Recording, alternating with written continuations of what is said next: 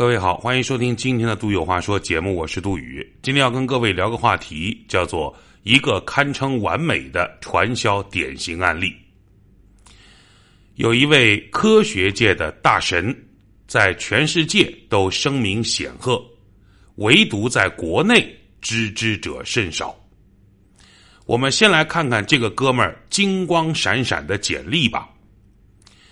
毕业于美国著名的普林顿大学。北大博雅教授、浙大教授、湖南省劳模，美国一家航空公司的执行董事，获得过世界卓越华人金像奖、国家科学进步奖、重大技术革新发明奖等多项国际奖项，还多次参加过国际级的高端学术论坛会议。他曾受邀访问过英国牛津大学。还在中英企业投资与合作论坛当中发言。我们说的这个牛人，他姓向，方向的向，名叫向凌云，这名字也真绝了啊！向凌云，二零一五年，向凌云创办了深圳国投融投资基金管理有限公司，并且这家公司创建了基于区块链技术创立的电子货币产品。叫做网络黄金，任何人都可以投钱购买他的网络黄金。要说权威，向凌云在区块链领域是非常权威的，因为他出版过好几本关于区块链的著作。因为赶上了区块链的风口，所以向凌云的微博上拥趸者众。为了把他的区块链梦想进行到底，他甚至要打造一个由区块链构成的国家。这个虚拟国家的名字叫做“千禧王国”。向凌云本人亲自任这个虚拟国家的总统，申请国家代码为 MK，并且以圣经作为国家法律，首都定在充满神秘宗教色彩的耶路撒冷。法定货币为福音币，并且国旗、国徽、护照一应俱全。截止到这个阶段，向凌云先生还是属于自己和人民群众的自娱自乐的这个阶段。真正让他名声大噪的，其实是他成立了一个更加牛逼的国际性学术组织，叫做联合国科学院。而他本人是联合国科学院的执行主席。这个联合国科学院旗下包含了理事会、秘书处、国际事务处、耶稣基金会、国际经济促进会等等，同时还设立了十个专家理事会和十个产品检测中心。到了二零二零年九月，在浙江的绍兴召开了联合国科学院的第一届。国际院士大会，国内各大高校的教授和专家均有出席，只是执行主席向凌云他没有出席，没来。到了二零二一年今年的八月份，联合国科学院就正式公布了首批全球五十三位获得他们单位认证的联合国科学院院士头衔人的名单。五十三个人当中，中国籍的院士就有四十七名。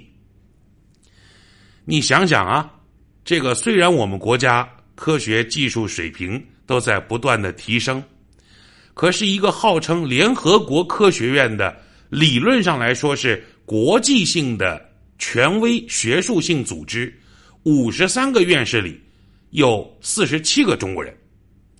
我们的科技实力真的已经昌明到如此地步了吗？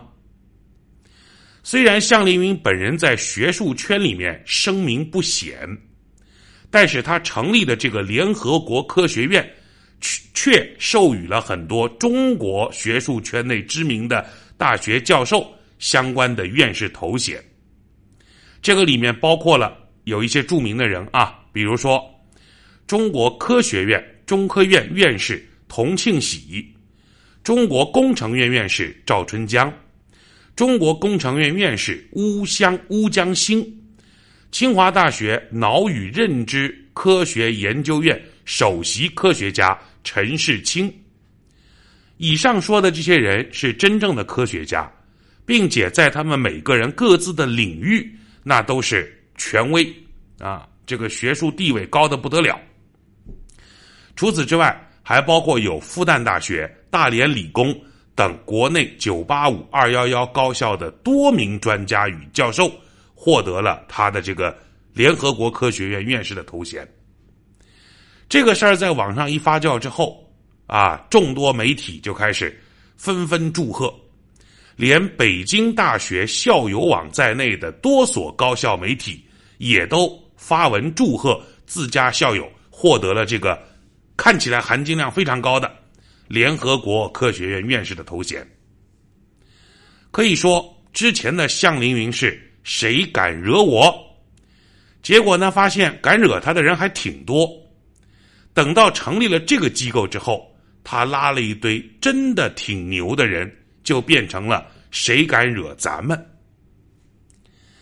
那么我们来看看。这位向老板，这位大神的金光闪闪的履历的含水量究竟有多大呢？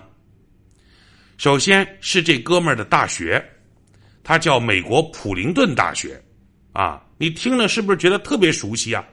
没错，美国有一所常青藤名校叫普林斯顿，美国普林斯顿大学那是相当牛的。可是这哥们儿叫普林顿大学，你注意啊，少一个“斯”字，他不是普林斯顿，他是普林顿。而且一家美国的大学发给向凌云的博士毕业证书上面，居然用的是繁体中文。啊，我的公众号上有图片，大家可以看一下这个让人哭笑不得的美国的普林顿大学发的繁体中文的。博士这个毕业证书，根据谷歌地图上的搜索，这个叫做美国普林顿大学的位置，具体是在一家叫做“钻石酒吧”的地方。合着我们这个这个这个这个这个向博士，他的这个博士是在酒吧里读出来的。另外，根据国内天眼查的搜索显示，向凌云担任法人代表的公司有三家，其中贵州贵投资产管理有限公司已经注销。此公司百分之百控股的另外一家子公司名为深圳国投融投资基金管理有限公司，就是我们一开始说的那个发行网络黄金的那个。根据中国裁判文书网的信息，二零一六年，深圳国投融资基金管理有限公司曾因不正当竞争纠纷和商标侵权被起诉，原告为国家开发投资公司，他们就起诉他，说国家开发投资有限公司，简称为国投，这个。国投这个公司是国字头的企业啊，他们从一九九七年一直用到了如今。可是被告成立的这个深圳国投融资投资基金管理有限公司，他们在多个场合下使用“国投”这个标志、这个简称，啊，注册商标、服务名称近似商标，并且在提供相关的产品和服务的过程当中。他们的网站、微信的宣传、办公场所、员工名片、宣传册、合伙协议书、募集说明书、档案袋等多处使用“国投基金”“国投集团”等字样，所以这正儿八经的那个国家开发投资公司就起诉他们啊！你们这碰瓷儿啊！最终，曾经因为侵犯注册商标的专用权。并且构成了不正当竞争，向凌云的公司被判罚赔偿人民币八万元。向凌云搞的区块链的网络黄金项目也被有关记者调查，涉嫌为网络传销。上网搜一下，新浪网、搜狐网都有相关的报道。虽然向凌云在不同的场合称他自己啊。是证监会备案的私募基金，可以做各种融资。但是中国证监投资基金会私募金融备案系统查询显示，不管是贵州国投还是深圳国投融，都没有私募基金的备案记录，查无此人，查无此单位。至于那个让他声名大噪的所谓的联合国科学院。理论上是一个合法组织，哎，你没听错，它是一个合法组织。但是怎么说呢？这个组织啊，它其实是一个合法的野鸡组织。所谓登记注册在联合国经济及社会理事会名下的这个联合国科学院，只是在联合国非政府组织处。登记数据库注册为资商，有个专业词汇叫咨询的咨资商啊，就是可以提供一部分咨询服务的商业机构。那么你说他和联合国没半毛钱关系吧？也不是，他在联合国的那个什么 NGO 名单当中，他注册了啊，的确查得到这个机构。可是你说他正规吧？他是正儿八经的学术机构吧？不是。他只是在联合国下面的、下面的、下面的某一个部门里面花点小钱登记过，而理论上，全世界的任何一个人，不管你是哪国公民，你都可以到联合国这个下面的、下面的、下面的、下面的机构去申请一个你喜欢叫的名字，你也成了一个资商机构。目前，这个联合国下面的、下面的、下面的这个机构。有多少个组织通过他的审批了呢？就注册注册成功了呢？有五千四百五十一个非政府组织获得了所谓的资商的地位，但这些资商，你哪怕在这个组织登记过，并不代表你是联合国的机构哦。所以，我们网上也有联合国相关的叫 NGO branch 的那个截图。查询结果里面，它的相关的这个这个这个内容，就表示，并不代表你能查询到的结果，这些单位跟联合国有任何法律层面的关系。至于在绍兴搞的那个什么学术大会啊，为什么能够邀请到那些真正的专家呢？他们为什么会愿意接受这个野鸡机构的邀请呢？比如参加第一届。联合国科学院国际院士大会的江苏大学高分子材料研究院院长李松军，他回忆说，他完全不记得这场会议是谁举办的，至于向凌云是谁，他也没见过，而他就以为这就是一场普通的学术会议。你真正搞学术的那些院长啊、专家呀、教授啊、博士啊。他可能一年得参加好几十个，甚至上百个这种学术机构的会议啊，旅旅游、吃吃饭、认识认识这个这个新朋友，然后重新这个会一会老朋友啊，大家联络一下感情，交流一下学术的问题。你最近在研究什么方向啊？我最近在研究什么方向啊？咱们有没有合作的地方和空间啊？